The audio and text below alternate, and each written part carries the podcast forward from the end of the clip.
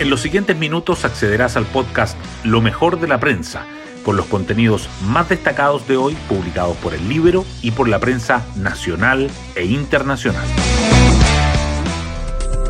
Buenos días, soy Magdalena Olea y hoy lunes 11 de diciembre les contamos que el presidente Gabriel Boric estuvo en Argentina participando de la ceremonia de cambio de mando, en la que Javier Milei asumió como jefe de Estado.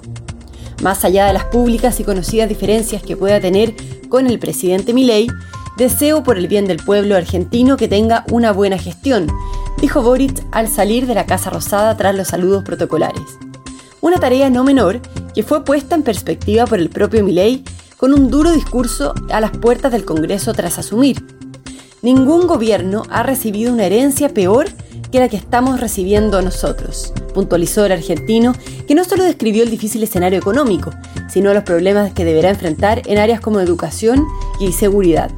Y hablando de seguridad, la desaprobación al presidente Boric subió a 64% según CADEM, influenciada principalmente por motivos como la delincuencia y el narcotráfico. Hoy destacamos de la prensa. Milei asume como presidente de Argentina prometiendo una nueva era, pero advirtiendo que antes habrá un shock económico.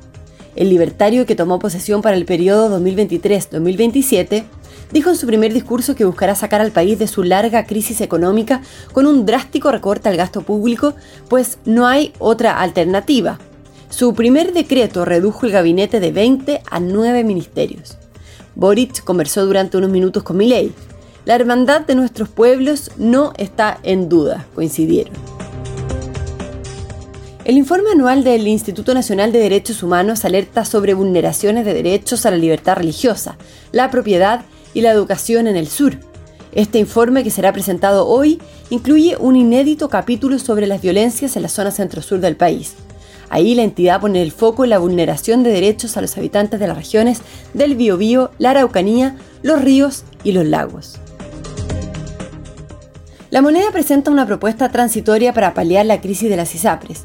La fórmula gubernamental propondría adelantar a marzo y abril el reajuste del índice de costos de salud, una suerte de IPC del rubro, de manera que las aseguradoras tengan con qué solventar sus gastos en el corto plazo. La medida, sin embargo, es considerada insuficiente por algunos parlamentarios. Por su parte, las ISAPRES pidieron recoger las recomendaciones técnicas que se han realizado.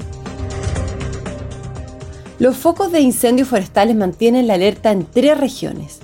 Si el sábado la emergencia se concentró en la región de Valparaíso, ayer los focos se extendieron a la metropolitana y a la región de O'Higgins, donde se realizaron cuatro evacuaciones de emergencia por el avance de las llamas hacia zonas pobladas. En total hay más de mil hectáreas quemadas y siete lesionados, además de seis detenidos por su presunta responsabilidad en el inicio del fuego. En la campaña del plebiscito, la senadora Jimena Rincón, que fue ministra de Bachelet, cuestionó que una expresidenta ayude a desinformar, mientras que el diputado de la UDI, Guillermo Ramírez, advirtió que si perdemos estrechamente, cada división y cada gustito absurdo habrá sido relevante. De líderes a rezagados, así cambió el protagonismo de Chile en el ranking de crecimiento en 34 años. Entre 1990 y 2006, la economía chilena se ubicó 11 veces entre las tres de Sudamérica que más crecieron. Desde entonces apenas lo ha conseguido en tres ocasiones, en 2012, en 2018 y 2021. Además, suma 12 años ocupando posiciones entre la quinta y la novena. Y nos vamos con el postre del día. En el golf, Agustín Errázuriz domina a los favoritos y se impone en el Abierto de Chile. El santiaguino de 24 años cerró con 19 golpes bajo par, 4 menos que Guillermo Pereira, además de Gabriel Morgan, y 5 menos que Joaquín Niman. Se lleva un premio de casi 12 mil dólares y la clasificación al Chile Classic 2024.